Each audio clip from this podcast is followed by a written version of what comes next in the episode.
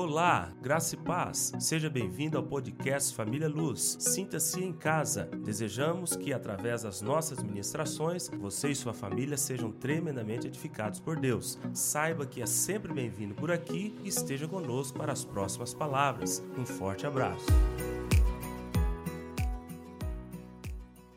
Estamos fechando a série hoje de abril, é, que é Andando nos Passos de Jesus. Ministramos quatro palavras, né? Amando como Jesus, perdoando como Jesus. A primeira palavra foi sendo santo, me santificando como Jesus, andando em santidade como Jesus e hoje pagando o preço. Que preço nós temos que pagar para andar nos passos de Jesus? Então hoje nós fechamos a série do mês de abril, ok? Mês de maio, outra série de palavras também muito edificante. Então hoje fechando essa série aqui, o preço de andar nos passos de Jesus. Eu gostaria de ler um texto aqui interessante, uma experiência de um pastor, antes da gente avançar aqui na palavra. Olha que legal é, isso aqui, vai nos ajudar muito nessa compreensão da palavra de hoje. Pastor, como o senhor consegue andar nos passos de Jesus? Alguém perguntou para um determinado pastor. Como o senhor consegue andar nos passos de Jesus? Ele respondeu: Simples, vou te contar um pouco da minha experiência.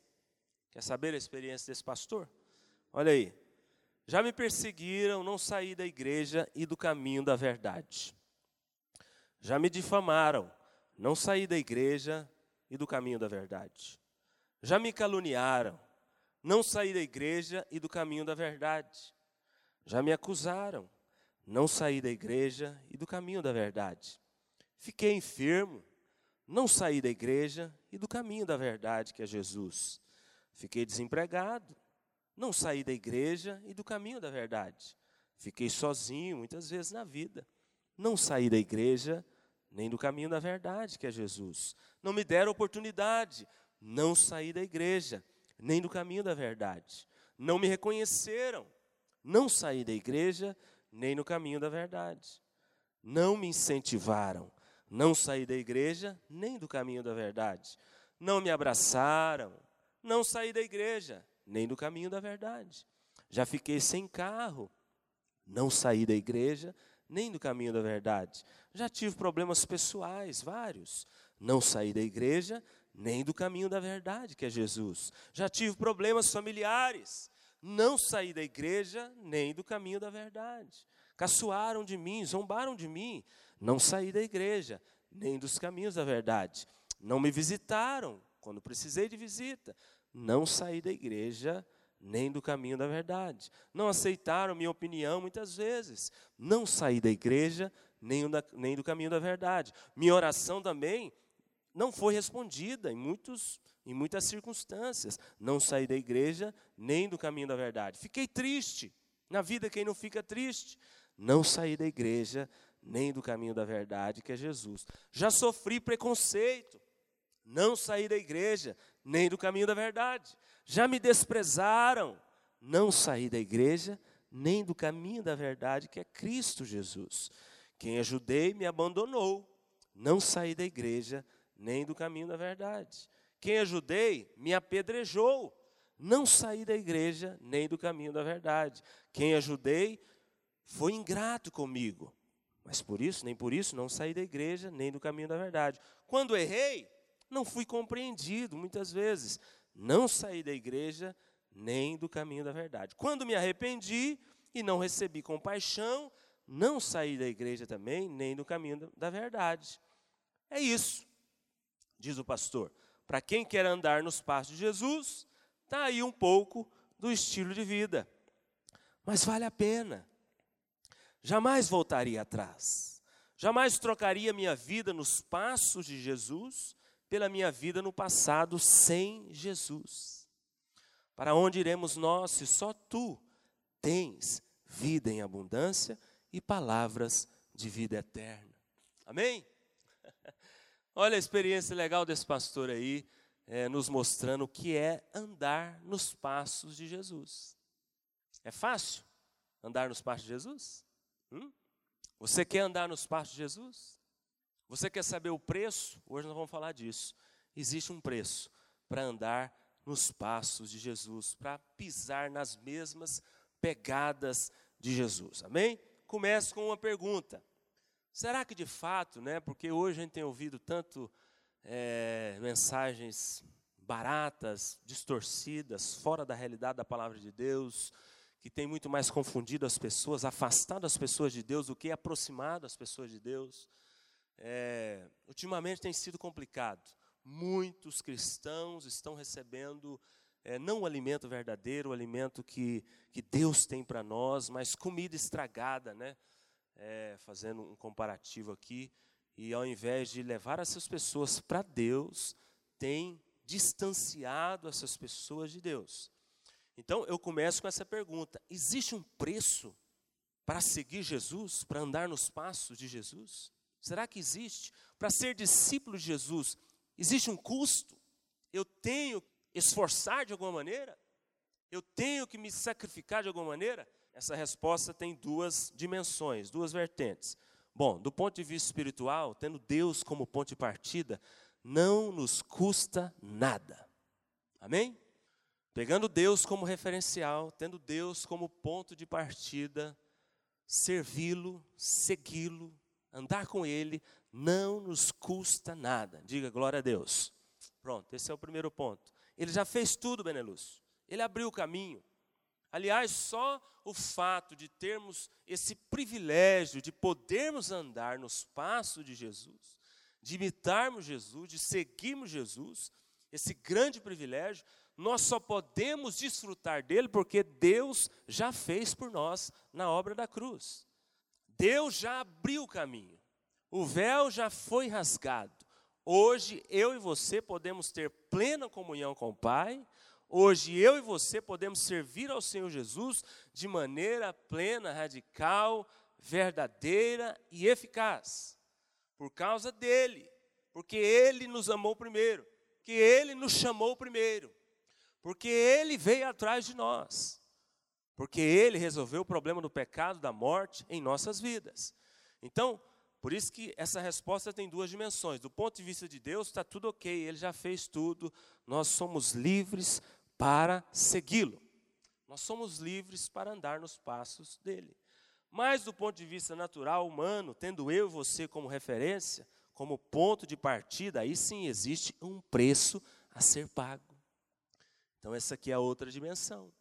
Tendo eu e você como referência, analisando a questão, respondendo essa pergunta do ponto de vista é, natural, terreno, precisa sim pagar um preço para seguir Jesus, para andar nos passos de Jesus. Quem não quer pagar esse preço, é simples, não vai andar nos passos de Jesus, não vai seguir Jesus, não vai ser discípulo de Jesus, vai ser qualquer outra coisa menos discípulo de Jesus. Billy Graham disse algo muito interessante, muito verdadeiro, há muito tempo atrás. A salvação é de graça. A salvação é de graça. Mediante a fé, é um dom gratuito de Deus para nós. Mas ser discípulo de Jesus custa tudo, custa a nossa própria vida. Billy Graham que disse isso, grande pregador evangelista Billy Graham. Então a salvação Está resolvido, de graça. Mas para ser discípulo de Jesus, para você se parecer com Ele, nós pregamos muito sobre isso aqui no mês de março, né? na série é, Sendo Semelhantes a Jesus. Existe um preço, existe um custo. Custa a nossa vida toda. Outra pergunta: quantos de nós, irmãos, dentro do grupo dos crentes, estou falando aqui para crentes, você que me escuta aí, que me ouve, que me assiste, cristão, quantos de nós dentro da igreja, estamos dispostos a pagar esse preço? Já fez essa pergunta? Já parou para pensar nisso? Quantos de nós, cristãos, somos cristãos? Falamos para todo mundo que somos cristãos. Quantos de nós estamos dispostos a pagar esse preço? Ou estamos de fato pagando esse preço? Quantos de nós estamos vendo o caminho, reconhecendo o caminho que é Cristo? Vislumbrando o caminho que é Cristo Jesus, mas não trilhando esse caminho. Assim é a realidade de muitos cristãos. Eles estão vendo o caminho, eles estão diante do caminho, eles reconhecem o caminho, eles admiram o caminho, eles eles desejam esse caminho, mas eles não estão trilhando o caminho, eles não entraram para trilhar o caminho, eles estão no ponto de partida. Somente estão olhando o alvo, estão olhando o caminho que é Jesus, o alvo também é Jesus, o caminho também é Jesus, tudo é a pessoa de Jesus, mas eles estão lá no ponto de partida, não deram um passo adiante, não começaram a trilhar, estão somente vislumbrando, desejando, analisando, ponderando, mas não trilhando este caminho. Atenção, veja bem, irmãos, isso aqui é uma realidade, hoje, nossa. Talvez uma triste realidade, mas hoje Deus vai falar com você, assim como Ele falou comigo. A palavra, a palavra de hoje é uma palavra que nos confronta muito. E eu creio que Deus vai abrir os seus olhos, te alertar para que você saia daqui hoje desejando de fato andar nos passos de Jesus. Não ser um fã de Jesus, não ser um admirador de Jesus, não ser parte da multidão, dos seguidores ocasionais, é, do, do, dos seguidores emergenciais, que só procuram Deus na emergência, no perigo, no sufoco, no apuro, buscam a Deus. Não, você não vai fazer parte desse grupo, em nome de Jesus. Você vai fazer parte do grupo dos que desejam andar nos passos de Jesus, ser discípulos de Jesus, porque é isso que Deus tem para nós, é isso que Deus espera de nós. Mas olha aqui, veja essa realidade, nós estamos vivendo isso aqui. E a Bíblia já, falava, já fala disso há muito tempo. Jesus já nos alertou há quanto tempo? Mateus 22, 14, anota aí, não precisa de ler, eu vou falar de muitos textos aqui, daqui a pouco nós vamos ler e você vai abrir comigo. Mas esse aqui, Mateus 22, 14, a Bíblia diz lá: muitos são chamados, mas poucos escolhidos. Um texto muito conhecido, você conhece. As pessoas leem isso e não entendem, não sabem o que significa isso. A Bíblia tem que ser lida e compreendida. Porque senão não adianta só ler e conhecer, você tem que compreender. E aquele negócio tem que entrar dentro de você. Jesus que disse isso, muitos são chamados, mas poucos escolhidos. O que, que significa isso? Muitos têm acesso ao caminho que é Jesus. Muitos sabem que o único caminho é Jesus. Muitos admiram o caminho que é Jesus. Muitos são convidados a trilhar esse caminho que é Jesus. Ou seja, muitos são chamados, mas poucos de fato entram pelo caminho que é Jesus, pisam de fato nas pegadas de Jesus. Ou seja, resumindo tudo, poucos querem pagar o preço. Poucos querem pagar o preço de serem como Jesus, ser semelhantes a Ele, de imitarem Jesus, de fazer o que Ele te manda fazer. Poucos, irmãos. A igreja está cheia de fãs de Jesus. A igreja está cheia de pseudo-cristãos. Por isso que eu disse, é uma triste realidade. A nossa igreja não está fora disso. Todas as igrejas da face da terra. Aliás, tem um pastor, um pregador que diz algo muito sério, eu concordo plenamente com ele. Existe uma igreja dentro da igreja, universal, que está na face da terra. A igreja geral, universal, invisível. Toda a face da terra, em todo canto da terra, existe crentes cristãos, convertidos.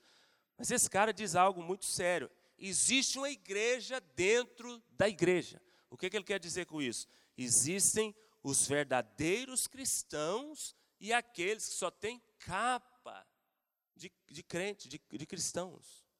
São, são pseudo-cristãos, são cristãos folheados. Né? Hoje o pastor usou essa ilustração aqui interessante, falando da, das joias, né? a joia que é verdadeira, o ouro verdadeiro, puro, que você é, consegue perceber, verificar, constatar quando é lançada ao fogo.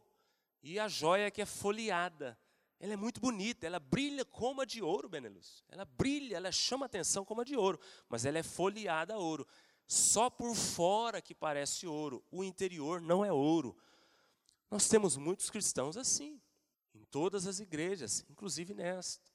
O nosso desejo ministrando essa série, o meu desejo ouvindo essa palavra, sendo ministrado por ela, e eu oro a Deus, orei, eu quero que você ore também hoje assim, Senhor, me livra desta casta de pessoas, aqui não é casta de demônios, mas é casta de pessoas também que estão enganadas, são inimigos de Deus, são joio no meio do trigo, não, não andam em aliança, não têm compromisso com o Senhor, são crentes só dentro da igreja, lá fora dão um testemunho péssimo. As pessoas olham para ele e acham que é, falam que ele é pior do que o ímpio. A família dele não, não reconhece ele como cristão.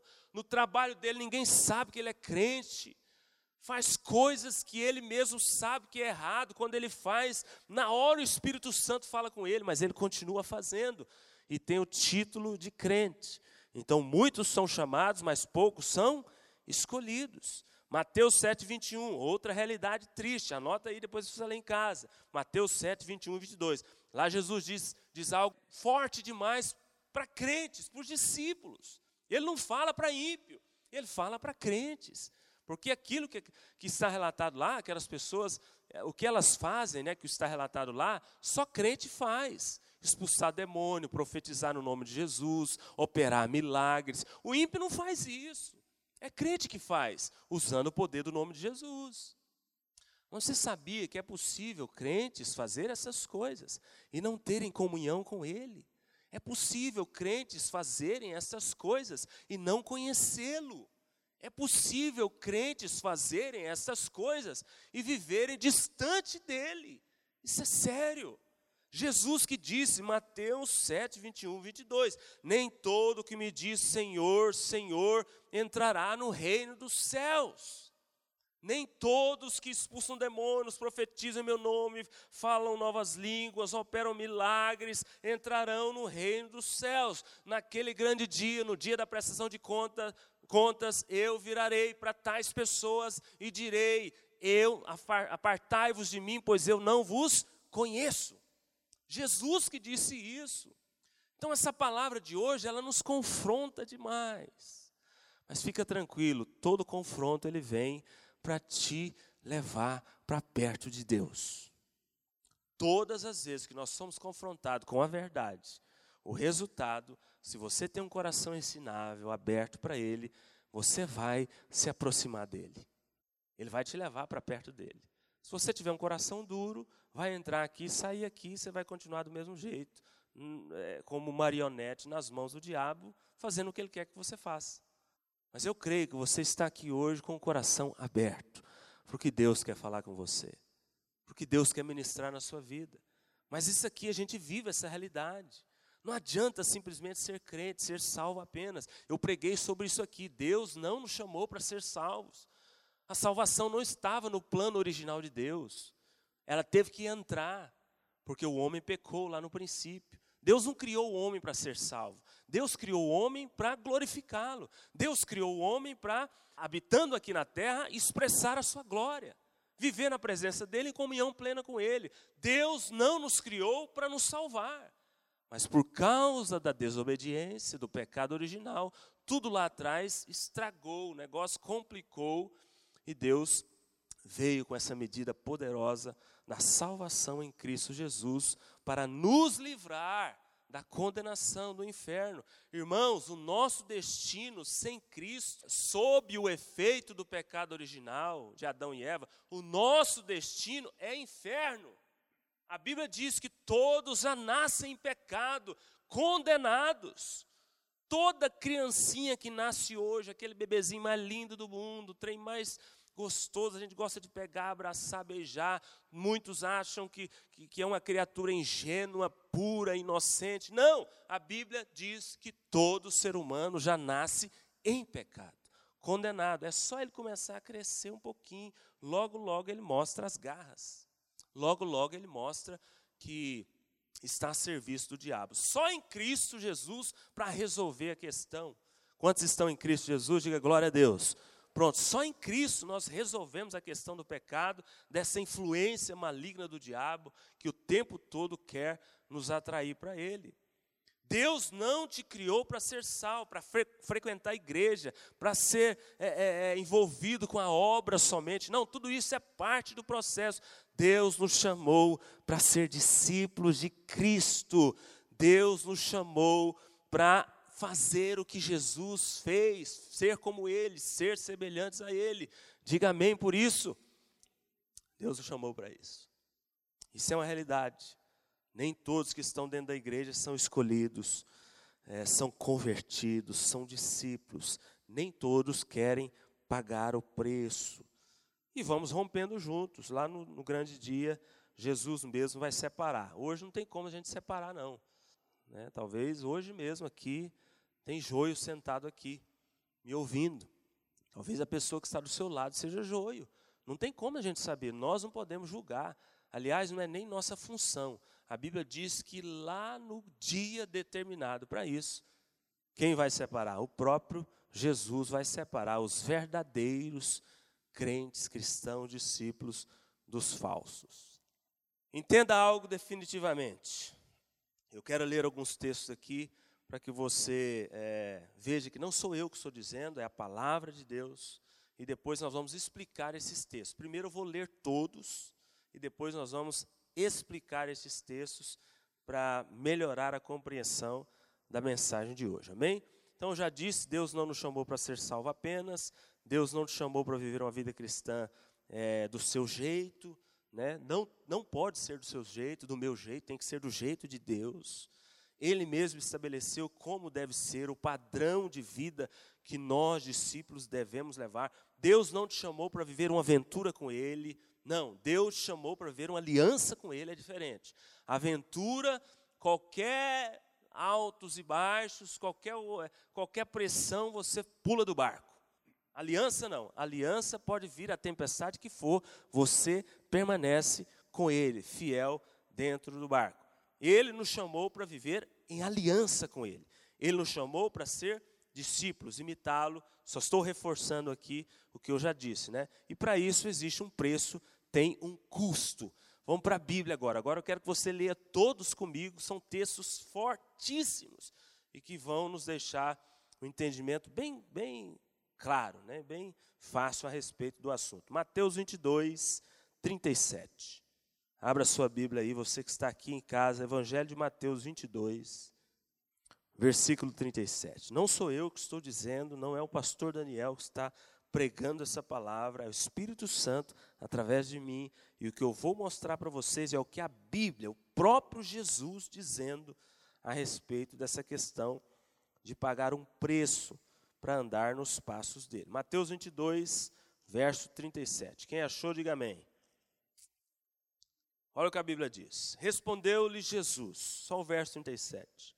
Amarás o Senhor teu Deus de todo o teu coração, de toda a tua alma e de todo o teu entendimento. Veja bem, existe uma maneira de amar a Deus. Ele mesmo determinou na sua palavra. Não tem como amarmos a Deus da nossa maneira. Não tem como, vai dar errado você não vai agradá-lo. Você deve amá-lo desta forma aqui, de todo o coração, de toda a tua alma e de todo o teu entendimento. Ponto final, simples assim. Você ama a Deus de todo o teu coração? Responda para si mesmo. Você ama a Deus de toda a tua alma? Você ama a Deus de todo o teu entendimento? Mateus 16, 24, mais um texto, vamos lá. Mateus 16, 24. Vou ler todos aqui um atrás do outro, depois eu vou voltando aqui, tentando explicar um pouquinho cada um. Mateus 16, verso 24. Então disse Jesus aos seus discípulos. Todos acharam? Diz amém? Eu quero que todos acompanhem esses aqui. Então disse Jesus aos seus discípulos: Se alguém quer vir após mim, a si mesmo se negue, tome a sua cruz e aí depois pode me seguir. Só o 24, mais uma vez. Então disse Jesus aos seus discípulos. Quem disse isso aqui, irmãos? Jesus, dizendo para os discípulos: Se alguém quer vir após mim, a si mesmo se negue, tome a sua cruz e depois siga-me. Então veja bem, todos esses textos, eu escolhi aqui cinco, são cinco, mostram claramente que existe um preço para andar nos passos de Jesus. Existe um preço para ser discípulo. Existe um preço para viver uma vida cristã de fato e de verdade, genuína. Existe um preço. Não caia no engano de tantos pregadores, tantas mensagens hoje, no tempo da pós-modernidade, que te, que te faz correr desse preço que te faz entender que você não precisa fazer nada. Nada. Deus já fez tudo. Você não precisa fazer nada. Viva a sua vida tranquilo, você já está salvo. Não preocupa com nada. Com o pecado? Não, não precisa preocupar. Com o diabo? Não, ele já venceu lá. Tá. Irmãos, isso é uma verdade, mas é uma verdade que precisa ser muito bem explicada. É uma verdade que precisa ser muito bem mastigada para que você que está aí embaixo ouvindo os pregadores saiba como digerir esse negócio e como viver a vida cristã normal e vitoriosa. Eu já ouvi de muitos irmãos é, me questionando, pastor, como é esse negócio? Eu não preciso fazer nada. Jesus já fez tudo. Tá, Jesus fez tudo o quê? De que ponto de vista? Jesus fez tudo por quê e para quê? Tá, Jesus fez isso. O que que Jesus não fez? O que que é parte minha e sua? Isso está na Bíblia. Mas essas pessoas, esses pregadores, só mostram um lado da moeda, não mostra o outro lado da moeda. Isso é perigoso, isso é sério. Tem coisas que estão aqui que eu e você temos que fazer. Deus espera que nós façamos. Ele já fez a parte dele, com certeza. É óbvio, isso é inquestionável. Isso é claro como o sol do dia. Ele já fez o principal, o, a, a, a parte mais importante, o primeiro passo foi dele. A iniciativa foi dele, o amor veio dele, o chamado veio dele. Isso é inquestionável.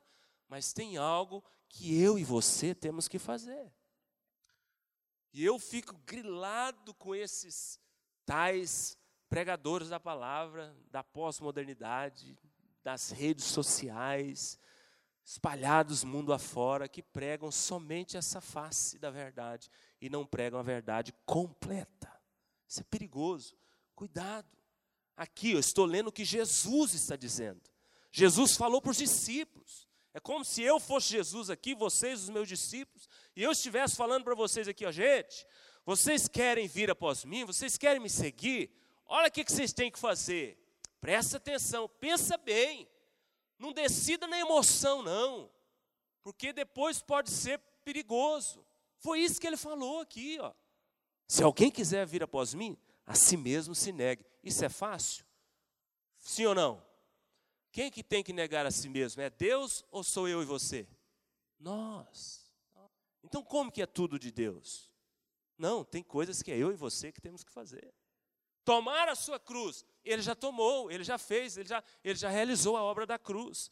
Bom, mas ele está falando aqui que eu e você temos que tomar dia a dia a cruz. Ué, então é eu e você que temos que fazer isso. O que, que é tomar a sua cruz? Vamos falar um pouquinho aqui o que, que significa isso. Mas é parte minha, não é parte de Deus parte minha. Está aqui, ele falou para os discípulos. Mais um texto, Lucas 14, Evangelho de Lucas 14, 26. Lucas 14, 26. Esse aqui nós precisamos ler todos juntos. Lucas 14, 26. Quem achou, diga amém. Olha aí, a coisa vai ficando só mais difícil, apertando. Ó. Se alguém vem a mim e não aborrece seu pai, sua mãe, sua mulher, seus filhos, irmãos e irmãs, e ainda sua própria vida, não pode ser meu discípulo. Quem está falando isso, irmãos? Jesus, Jesus, palavra de Deus. Se você não tiver essa disposição de aborrecer seu pai, sua mãe, mulher, daqui a pouco eu vou explicar o que é isso, que muita gente também entende isso aqui errado. Mas agora eu só estou lendo e mostrando para você o que, que ele, o mestre, diz a respeito dessa questão de pagar o preço. Mais um texto, Lucas 14, 28, mesmo capítulo aí, só é, coloca os olhos aí embaixo um pouquinho, verso 28, né? Mesmo capítulo, a partir do 28, vou ler até o 31. Pois qual de vós, pretendendo construir uma torre, não se assenta primeiro para calcular a despesa e verificar se tem os meios para concluir? Para não suceder que, tendo lançado os alicerces, não a podendo acabar, todos os, os, que a virem zombem dele, e dizendo: Este homem começou a construir e não pôde acabar. Ou qual é o rei que, indo para combater outro rei, não se assenta primeiro para calcular se com 10 mil homens poderá enfrentar o que vem contra ele, ou com 20 mil? Ou seja, Jesus está falando logo após esse convite aqui para os discípulos, Jesus está falando: pensa bem, analisa, pondera. É uma escolha, uma decisão muito séria.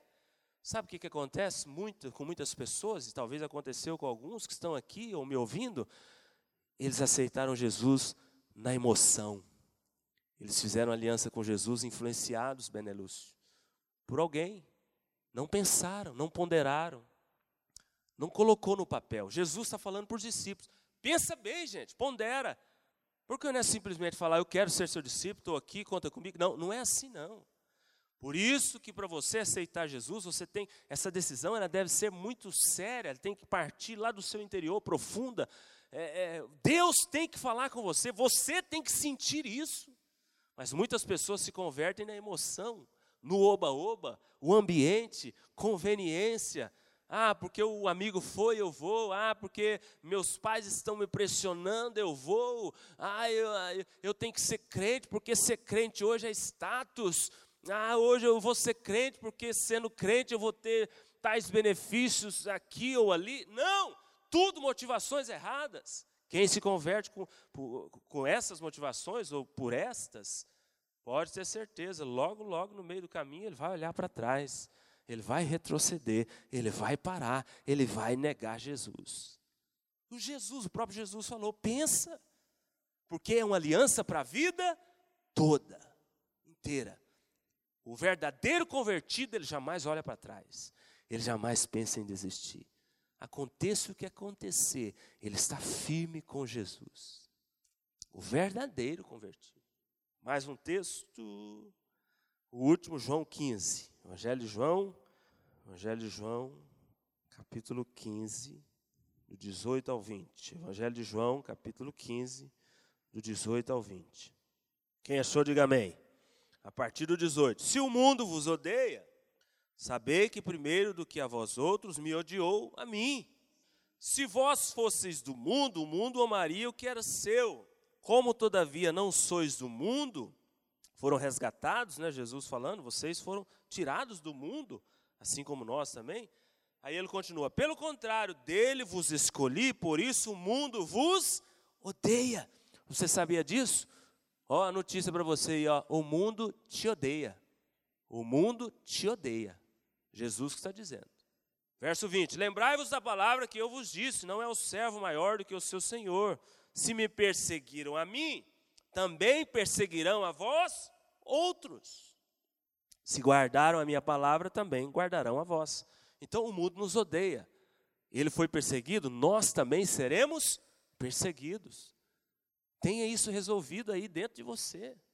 O mundo te odeia. Hoje mesmo, conversando com um casal de jovens aqui antes do culto, fazendo consolidação com eles, a garota me relatando, o garoto também, o quanto eles são zombados, chacotados por causa da decisão de seguir Jesus. Porque são cristãos. Na escola, no trabalho, aonde, aonde estão, as pessoas zombam.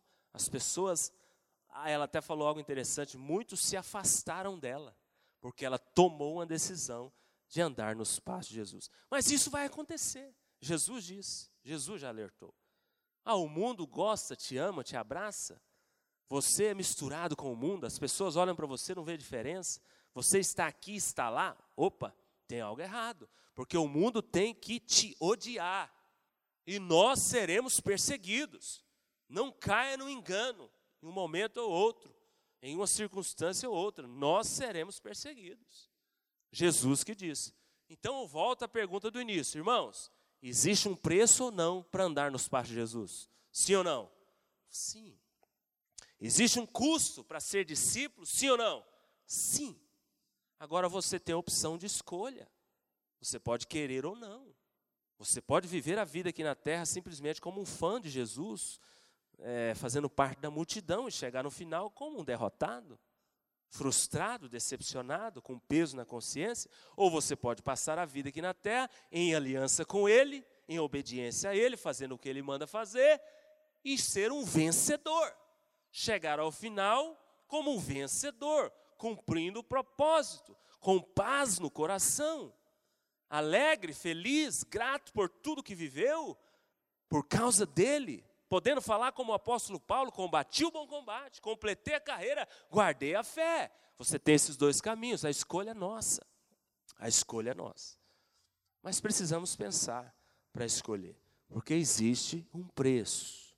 O pastor Brito fala muito sobre isso aqui. É simples servir a Deus, mas não é fácil. É simples andar nos passos de Jesus.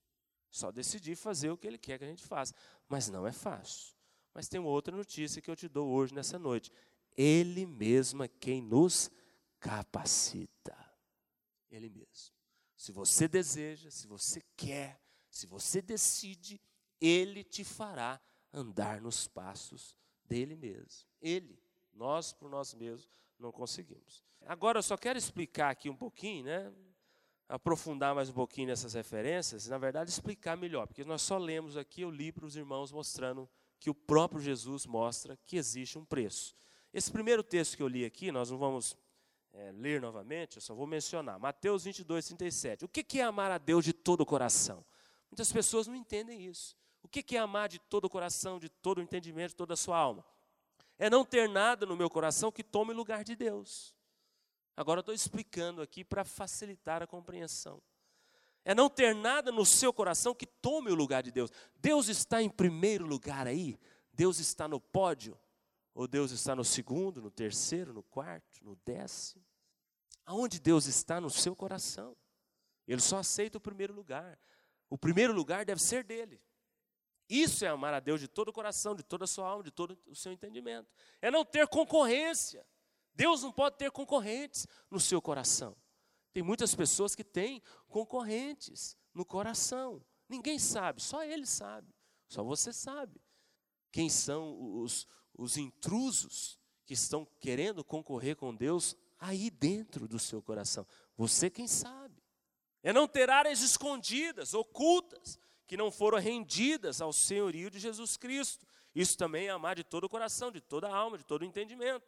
Tem áreas da sua vida que ainda estão escondidas de Deus. Deus não trabalhou, Deus não entrou, Deus não atingiu, Deus não transformou. Ainda tem áreas na sua vida, na sua vida, na minha vida, que Deus ainda não trabalhou, porque nós não deixamos, nós colocamos a mão e falamos: não, opa, aqui não, Senhor, aqui o Senhor não mexe. Tem pessoas que fazem isso com Deus. Ele não vai arrombar, ele não vai quebrar a fechadura e entrar à força. Ele bate na porta e espera que nós abramos a porta. Ele convida. Então, amar de todo o coração, de todo o entendimento, de toda a alma, é isso. E vou deixar um teste aqui muito legal que é bom você fazer. Esse teste aqui clareia o entendimento para nós. Chama teste do amor maior.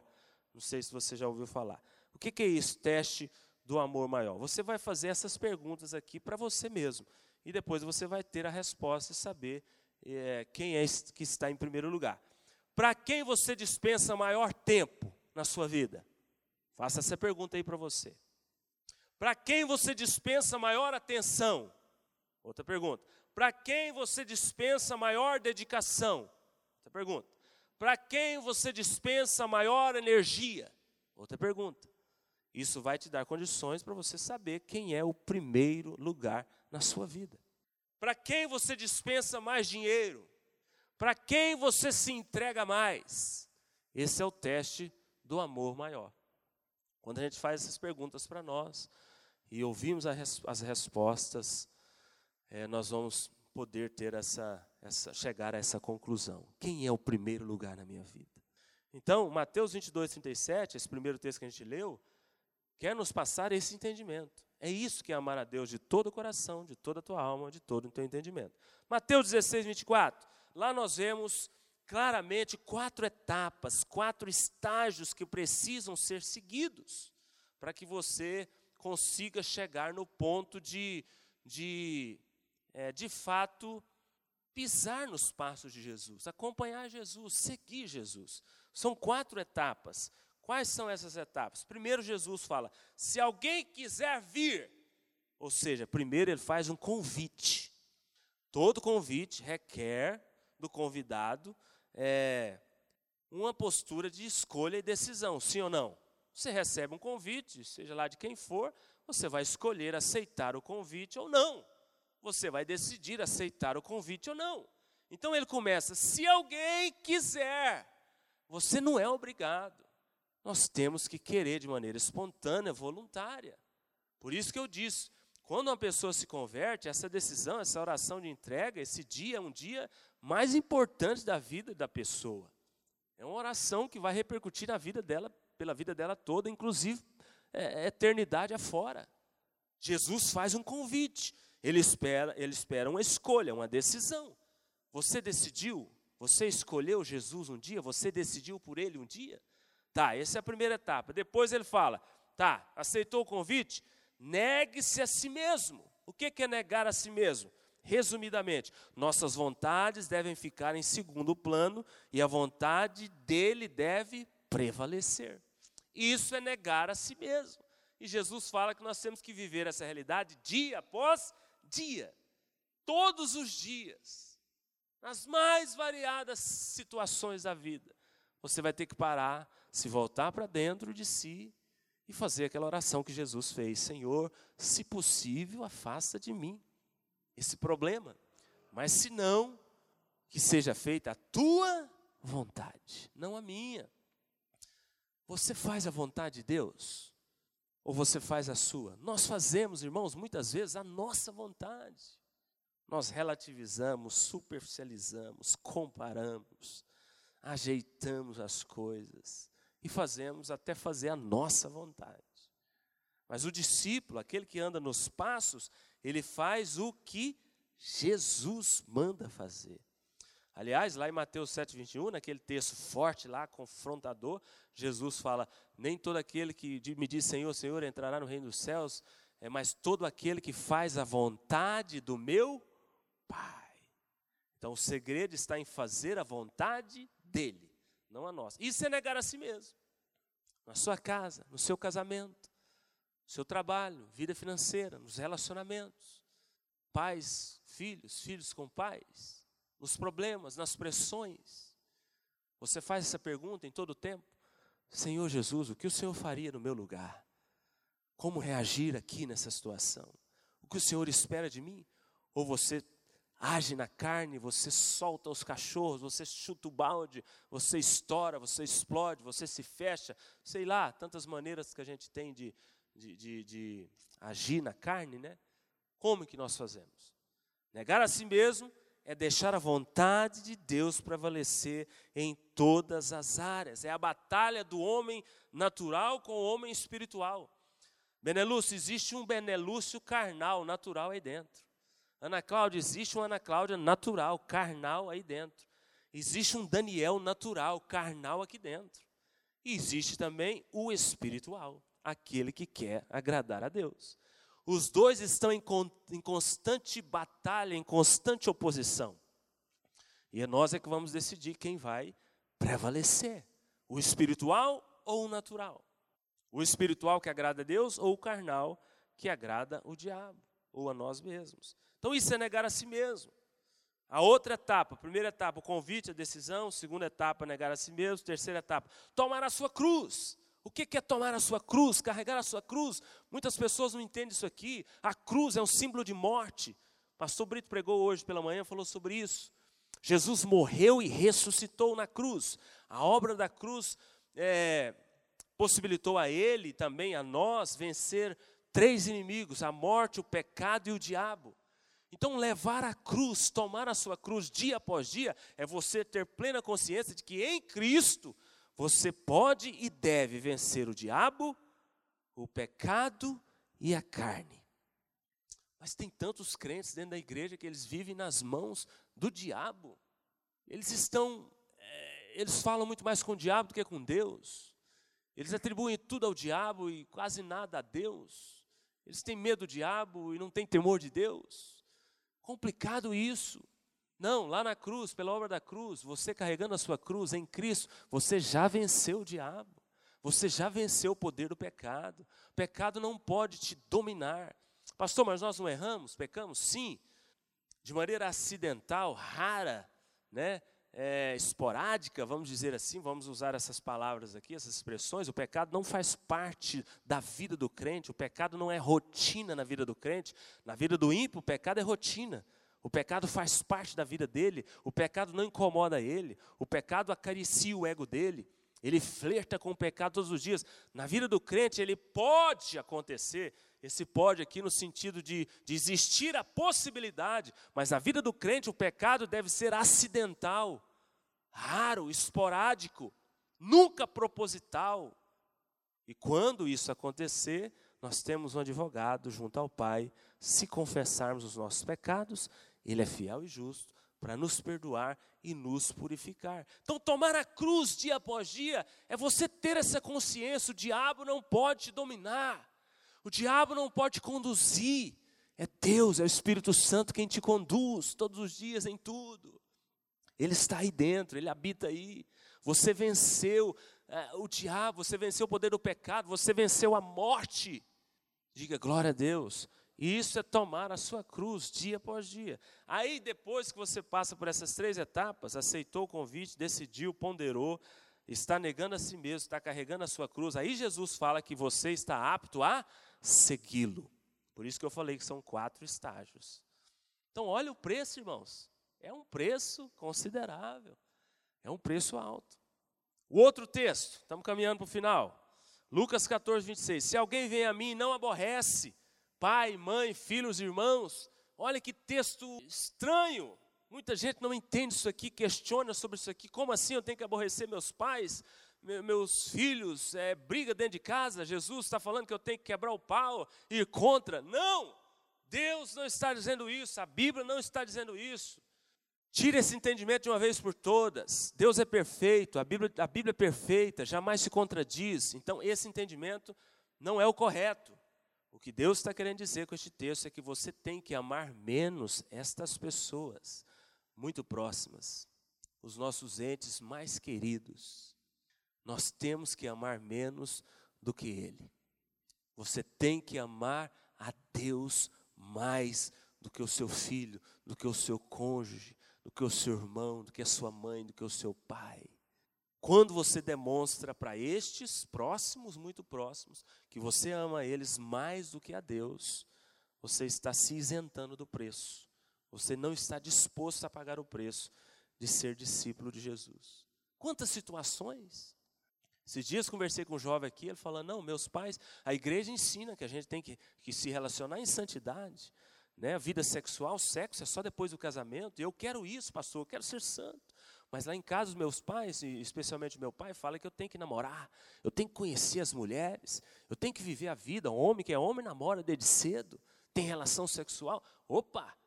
Mas Jesus falou que para o discípulo, para aquele que quer pagar o preço, ele tem que demonstrar esse amor maior para com Deus, aborrecendo, contrariando um pai, se for necessário. Nesse caso, por exemplo, Pai, eu te amo demais, mas eu tenho aliança com Deus, eu decidi servi-lo e eu amo Ele mais do que o Senhor. Aliás, até porque o Senhor quem me deu foi Ele, quem me colocou na, na, na terra foi Ele, quem me deu a vida foi Ele. Eu amo Ele mais. E com muita sabedoria, com muito amor, sem afronta, sem confronto, sem briga, esse não é o caminho jamais. Você vai ter que deixar de atender a voz de um pai e atender a voz de Deus. Estou usando um exemplo, mas você talvez já tenha passado por outras circunstâncias dentro da sua própria casa, com os seus próximos. Circunstâncias estas que vão exigir de você essa decisão de demonstrar com sabedoria de que você ama mais a Deus do que os próximos mais próximos. Todos nós passamos por isso. Esse texto que a gente leu está dizendo isso. Sim. Poderia dar muitos outros exemplos aqui, eu até coloquei, mas nós, o tempo já foi. Mas eu tenho certeza que você está entendendo o que eu estou dizendo. O que é amar mais a Deus do que aqueles que, Ele colocou em nossas vidas, que nós amamos tanto. Mas o amor maior deve ser para Ele, para Ele. O outro texto aqui, pois qual de vós, pretendendo construir uma torre, não senta primeiro para calcular? Eu falei disso aqui, só vou reforçar. O que, que Jesus estava dizendo? Talvez você se converteu por emoção, Talvez você se converteu é, é, no oba-oba, talvez você mais na frente até tenha se arrependido da sua decisão, mas hoje ainda é tempo de você escolher certo. Hoje ainda é tempo de você decidir de fato e de verdade, sair em cima do muro e não ser um pseudo-cristão, um crente morno, um falso crente, mas ser de fato um discípulo de Jesus. Porque o que ele estava dizendo nesse texto aqui é: ó, eu estou convidando. Quer me seguir? Pensa, pondera, coloca na ponta do lápis. Não é simplesmente falar eu quero, não. É isso que Jesus estava dizendo nesse texto. Então talvez você tenha levado uma vida cristã é, na mornidão, no ponto que Deus fala que, que, que deseja vomitar. Saia disso, saia dessa realidade e decida hoje. Hoje, você entendendo essa palavra, entendendo esses textos que a gente leu aqui, decida hoje: eu vou ser um discípulo, eu vou andar nos passos de Jesus. Aconteça o que acontecer, eu vou pagar esse preço e vou colher pela minha decisão. Ele quis dizer isso nesse texto. E o último, João 15, 18 a 20, né? O mundo vai nos perseguir, não tem jeito. Seremos odiados por muitos. É o que ele diz lá, isso não tem o que explicar. Prepare-se, você será perseguido, você será odiado, mas fique em paz, maior é o que está dentro de você, maior é o que está em nós. A vitória já nos é garantida em Cristo Jesus. Você só precisa de tomar uma postura. Você só precisa de decididamente falar: eu estou com ele. Eu estou em aliança com ele. Eu permaneço fiel. Pode me perseguir, pode falar de mim, pode me acusar, pode fazer o que for, pode me odiar, não tem problema. Eu estou com Jesus e Ele vai te honrar. Ele só quer essa postura nossa. Agora, se prepare psicologicamente, emocionalmente. Seremos perseguidos, seremos odiados. Quantos na hora da pressão se entregam? Quantos na hora da pressão se vendem? Quantos na, quantos na hora que ele tem que demonstrar mesmo que ele é um verdadeiro discípulo de Jesus, ele se corrompe, ele se volta para trás, ele desiste, ele esfria, ele sai da igreja. Nós vimos aqui o caso do pastor que eu li no início aqui, quanta coisa ruim esse pastor passou, né? Mas ele falou: Não, eu decidi andar nos passos de Jesus, a vida é assim mesmo, e ele me deu vitória em tudo. Chegou no final falando: Eu jamais trocaria esse estilo de vida meu, né, andando nos passos de Jesus, pelo estilo de vida antes de Jesus. Então, assim seremos conosco, nós, assim será com você. Concluindo a reflexão de hoje, baseada em 1 João 2,6, é o texto que deu base para essa série no mês de abril. Lá diz: Aquele que diz que permanece nele, esse deve. Qual que é a palavra que está escrito aqui na sua Bíblia, depois de você ler? Aquele que diz que permanece nele, esse deve. Não é opção. Se você se diz um cristão, a opção que você tem é de fazer aliança com ele ou não. A opção que você tem é de seguir, querer segui-lo ou não. Mas uma vez que você fez aliança, uma vez que você levantou a mão, uma vez que você falou, eu quero, você deve andar como ele andou. Eu fecho a reflexão hoje dizendo, irmãos, existe um preço, mas existe um prêmio. Irmãos, existe o ônus, mas existe o bônus. Anote esses textos aqui, não vai, dar, não vai ter como eu ler, não quero passar muito tempo. Efésios capítulo 1, verso 3, anote aí. 1 Coríntios 2, 9. Efésios 1, 3. 1 Coríntios 2, 9. E Apocalipse. São sete versículos. Anote aí que eu quero que você leia esses textos na sua casa. É uma tarefinha que eu estou te passando e eu tenho certeza que você vai cumprir essa tarefa. E lá mesmo na sua casa, o Espírito Santo vai fechar essa palavra, continuar ministrando. Então, Efésios 1, 3, 1 Coríntios 2, 9 e os sete versículos de Apocalipse. Anota aí. Apocalipse 2, 7, 2, 10 e 11, 2, 17, 2, 26 e 27. Então, repetindo tudo no capítulo 2 de Apocalipse. Primeiro, Apocalipse 2, 7 depois 2, 10 e 11, depois 2, 17, depois 2, 26 e 27. Agora passa para o capítulo 3. Agora capítulo 3, versículo 5. Depois capítulo 3 também, versículo 12. E por último, capítulo 3 também, versículo 21. Repetindo só os do 3, 3, 5, 3, 12, 3, 21, ok? Leia hoje mesmo na sua casa. Eu quero que você entenda, lendo esses versículos, que existe o preço. Nós falamos isso aqui hoje, eu creio que você entendeu. Mas existe o prêmio. Vale a pena. Ele quer isso de você. Ele te capacita. Você lá na frente vai falar: valeu a pena. Valeu a pena.